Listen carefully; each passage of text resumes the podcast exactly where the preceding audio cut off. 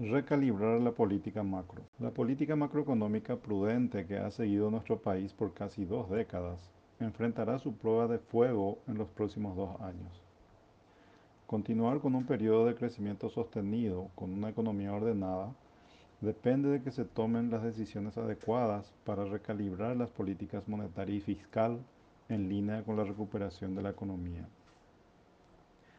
La economía nacional ha recibido dos choques negativos muy fuertes en los últimos años. La sequía que desencadenó una recesión en el 2019 y la pandemia del COVID-19 que afectó significativamente a los sectores comerciales y de servicios en el 2020. En respuesta a estos choques, el equipo económico utilizó los márgenes financieros y los resortes institucionales para poner en marcha una política macroeconómica anticíclica con reducciones agresivas de las tasas de interés de política monetaria y una expansión del gasto público financiado con endeudamiento externo del Estado. Estas decisiones fueron razonables considerando las circunstancias, pero requieren de responsabilidad para revertir las políticas expansivas en función al avance de la recuperación de la economía, con la dificultad de estar inmersos en tiempos electorales que marcan la, que marcan la agenda política del país de aquí hasta el 2023. Es la primera oportunidad en la cual nuestro país tiene la capacidad de implementar una política macroeconómica activa. Esta requiere de un acceso fluido a los mercados internacionales de capital y credibilidad en la política monetaria. Ambas cosas las hemos conseguido en los últimos 18 años. Sin embargo, la parte fácil es la que hicimos hasta ahora, reducir las tasas de interés, aumentar el gasto y la inversión pública, emitir bonos soberanos en el exterior, etc.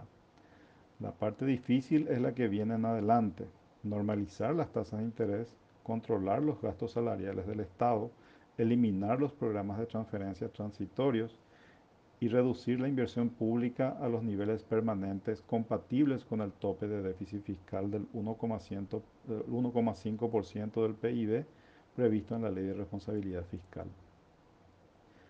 La experiencia de los últimos 50 años en nuestra región ha sido mala en este sentido.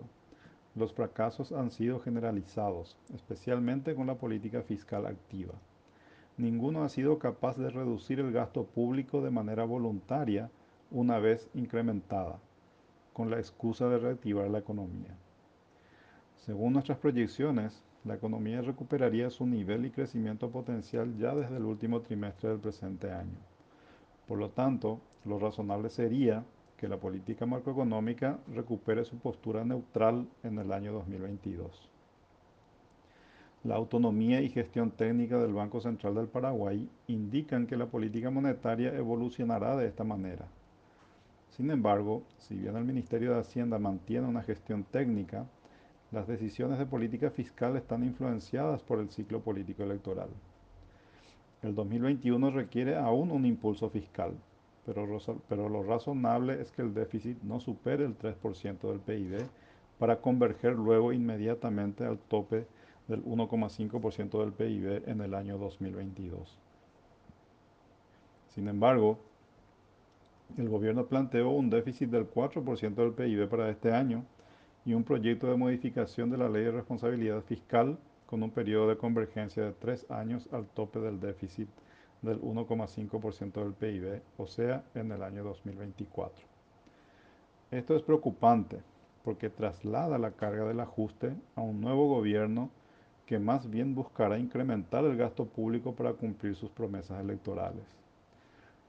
La política fiscal se volverá procíclica y perderemos la capacidad de responder a los recurrentes choques climáticos de precios de commodities o crisis en países vecinos que seguro tendremos en los próximos años. Más allá de los gobiernos y los ciclos político-electorales, para seguir con un proceso de desarrollo gradual y sostenido, es fundamental mantener una economía ordenada y equilibrada.